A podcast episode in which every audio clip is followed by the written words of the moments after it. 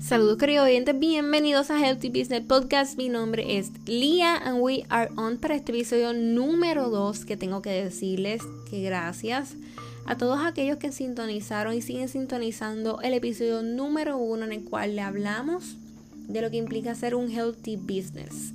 Y les tengo que decir que este 2022 viene cargado de información y sorpresas para ustedes y para que ustedes estén pendientes y les lleguen las notificaciones tienen que seguirnos en Instagram. En Instagram nos pueden encontrar como Healthy Business Podcast.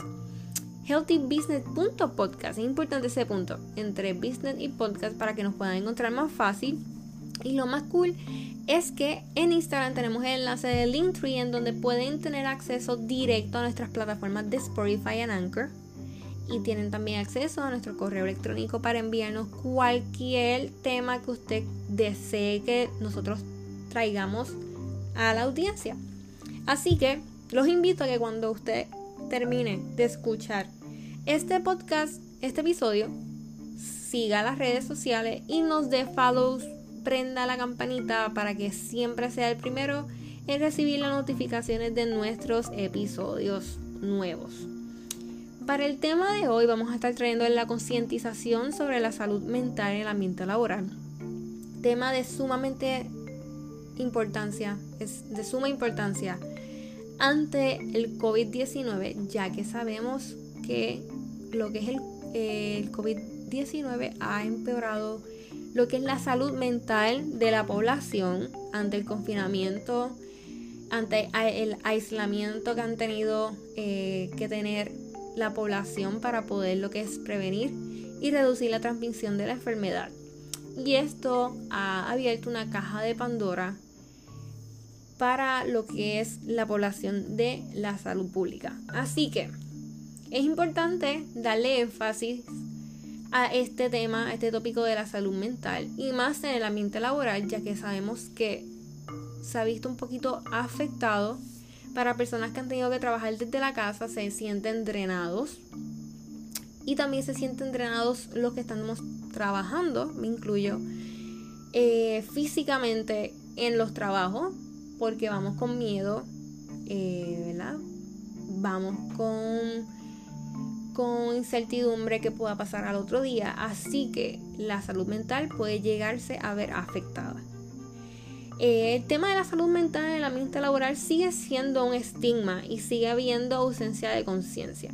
Eso no cabe duda. Y esto pues causa barreras en el entorno de los trabajadores.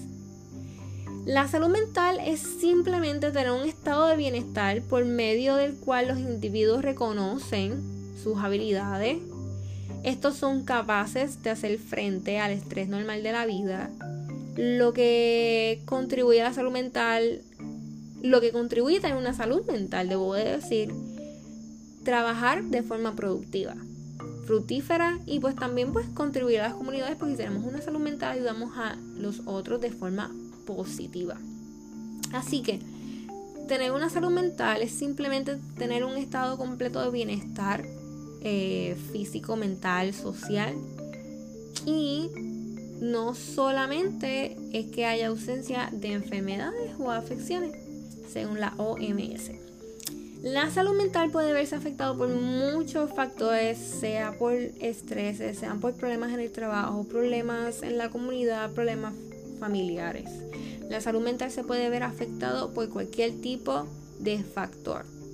Y esto se ve dado a los datos estadísticos que nos brinda la OMS, porque uno en cada cinco personas en el trabajo puede padecer un problema mental. Así que cuando usted vaya a su próximo turno de trabajo, observe su entorno y vea cuántas personas, con cuántas personas usted trabaja. Y haga la matemática, uno en cada cinco personas puede estar padeciendo un problema mental. Puede tener una salud mental desequilibrada. Así que es un tema y que hay que darle frente y hay que hacer campañas de prevención y ayuda a estos tipos de escenarios. 450 millones de personas sufren de un trastorno mental o de la conducta y una de cada cuatro familias tienen por lo menos un miembro afectado por trastorno mental. ¿Ok? Así que Sabemos que en toda familia hay de todo tipo de escenario y la salud mental no es un escenario que se quede atrás.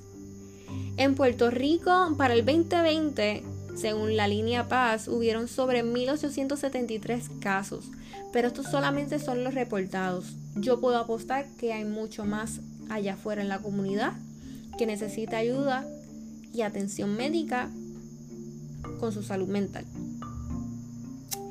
Según el reporte de Yeshes Today, el estrés se está viendo relacionado directo con el COVID, o sea, con la pandemia que estamos viviendo aún en, estos, aún en el 2022, enero 2022.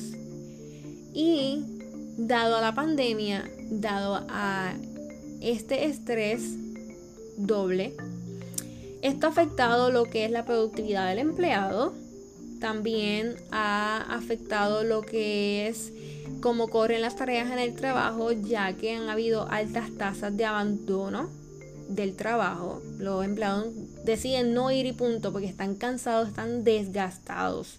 Y esto conlleva a que estos tipos de individuos que tienen problemas con su salud mental y aún no los reconocen, los, los lleva a tener problemas de alcohol, drogadicción. Sus relaciones interpersonales se ven afectadas, hay rupturas de relaciones familiares y hasta suicidio. Y esto afecta directa e indirectamente el campo laboral, o sea, las compañías, negocios, etc. En el ambiente laboral los empleados se sienten drenados, sean trabajando desde la casa o trabajando aún más físicamente, personas que tienen que atender público. Esto les crea estrés, les crea tensión porque tienen una familia que cuidar en la casa y hasta su salud propia. Y estos empleados los cargan con jornadas de trabajo más largas y más pesadas y menos tiempos de ocio, menos tiempo para ellos. Así que la salud mental se agrava negativamente. Y algunas de las señales que podemos notar en estos tipos eh, de estos escenarios en los empleados, lo podemos notar por medio de ausencia. Podemos notar que los empleados se molestan con facilidad podemos notar que tienen una sensibilidad extrema, que si les llama a lo mejor la atención por algún acto, se sienten sensibles porque ya están drenados, ya están sumamente cargados. También vemos la señal de la negatividad en el empleado y el descuido personal. Así que estas son algunas de las señales que podemos percibir en nuestro equipo de trabajo, en nuestro ambiente laboral.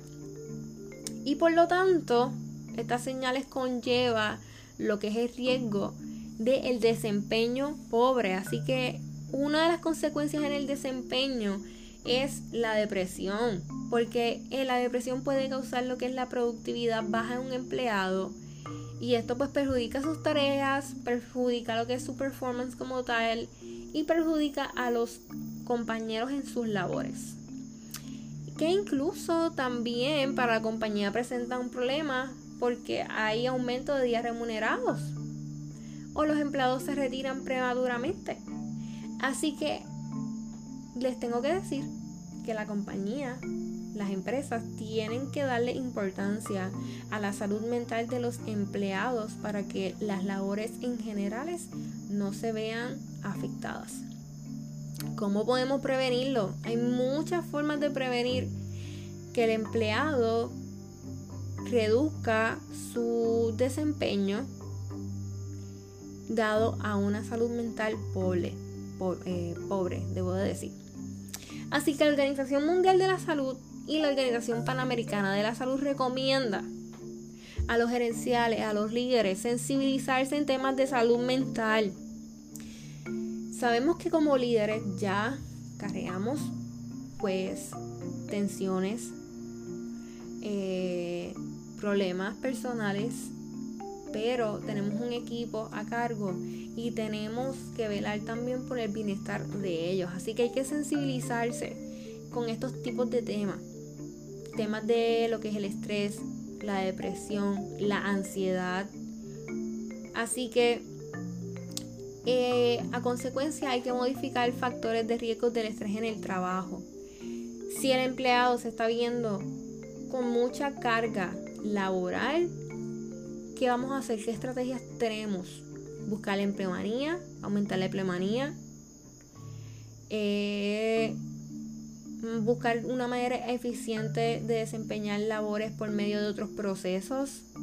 El líder tiene que buscar estrategias para poder prevenir que la salud mental de un empleado se vea afectado. También facilitar el acceso a atención de salud para los empleados que los necesiten. También aquí entra lo que es recursos humanos.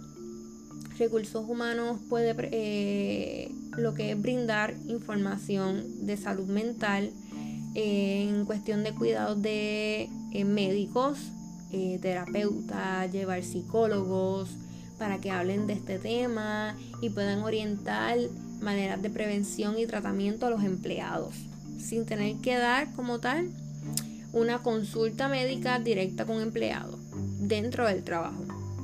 También se recomienda ser perceptivo y flexible a las necesidades de los empleados entendiendo sus situaciones personales. No solamente molestarnos porque nos va a faltar, porque tuvo una situación personal y no quiere decir que nos vamos a sensibilizar, no, vamos a ser eh, perceptivos con ellos, ¿no? Vamos a entender su situación personal también cumpliendo con las necesidades de la compañía. Y también lo primero que dejé saber lo que es el estigma, hay que combatir lo que es el estigma y fomentar esa discusión abierta sobre la salud mental en el trabajo que ellos se sientan confiados a que si tienen alguna situación y lo ven a usted como un recurso para bajar esa tensión y esa ansiedad, lo puedan hacer. Así que líderes y compañeros, vamos a ayudar a reconocer los signos de la depresión. Estos signos de depresión pueden incluir lo que es la tristeza, o sea, que un empleado sea eh, esté triste excesivamente, lo escuche como desesperanzado, que pierda interés en actividades o cambia de apetito, ve que en el turno de break como tal de ellos no están comiendo, no se están alimentando bien, lo ven que tienen siempre todo el tiempo tienen sueño, vamos a reconocer estos, estos red flags que nos están dando nuestro empleado, nuestro equipo de trabajo. Si identificamos estos tipos de problema, este tipo de escenario, vamos a buscarle ayuda. Si los necesita, vamos a hablar con ellos, vamos a apoyarlos. Vamos a ayudarlos a buscar este tipo de recursos fuera del trabajo. Vamos a hablar de las, em, de emocionales y aquí HR, lo que es recursos humanos, es un excelente recurso para que los empleados entren en confianza y tengan una mano, er, eh, ¿verdad? Una mano amiga en quien buscar un recurso de ayuda. Y practicar la resiliencia, el autocuidado. También ellos no ven como un ejemplo. Si nosotros llegamos al trabajo con estrés, con una salud mental deteriorada, no podemos ayudarlos de esa forma. Así que nosotros también tenemos que ayudarnos a nosotros mismos primero para poder tener una, eh, una salud mental equilibrada y poderlos ayudar a ellos a poder combatir sus, sus ansiedades, sus estreses, en fin, todos los factores que estén aportando al deterioro de la salud mental. Es importante que las compañías fomenten una cultura organizacional abierta y confiable.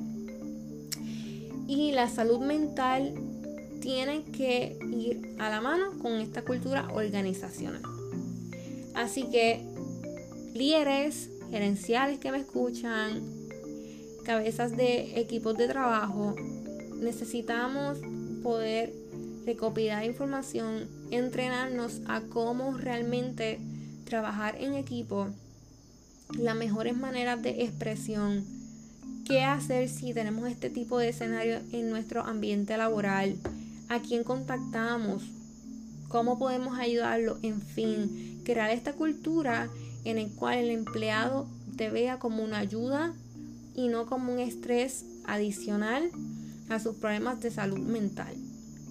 Así que Como tema de hoy, les quiero recalcar que la, la salud mental es, es un factor importante en la organización y en su empleado como tal. Así que Healthy Business Podcast les va a estar publicando en Instagram en el anuncio de este segundo episodio diferentes enlaces, sea de la OMS, del Departamento de Salud, para que ustedes puedan recopilar toda esa información y estar atentos a las, a, las señales que nuestros empleados, nuestro equipo de trabajo nos brindan. Así que esto es todo por, por hoy. Les invito a estar atentos al tercer episodio que vamos a estar trayendo en la próxima semana. Si usted tiene algún comentario, alguna sugerencia, alguna pregunta, escríbanos y nosotros vamos a estarles contestando con la mayor felicidad posible. Así que, una vez más, muchas gracias por escucharnos. Esta es Lía y será para una próxima ocasión en Healthy Business Podcast. Cuídense.